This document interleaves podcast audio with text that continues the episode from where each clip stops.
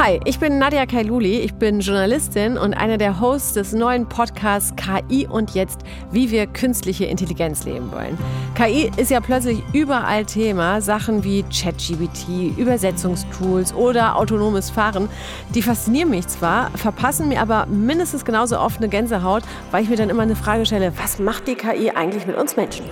Ja, aber die Frage, was können wir mit KI machen oder vielleicht besser gesagt, was wollen wir mit KI machen, die finde ich mindestens genauso wichtig. Ja, ich bin Aljoscha Burchardt, Wissenschaftler vom Deutschen Forschungszentrum für Künstliche Intelligenz. Ich forsche seit rund 20 Jahren am Thema KI und ich weiß, was mit der Technologie heute möglich ist und was Science Fiction. Ja, und wir schnappen uns jede Woche jetzt also einen ganz konkreten Fall, wo künstliche Intelligenz schon angewendet wird, sprechen mit Expertinnen und Experten darüber und checken für euch, was eigentlich dahinter steckt. Und jetzt?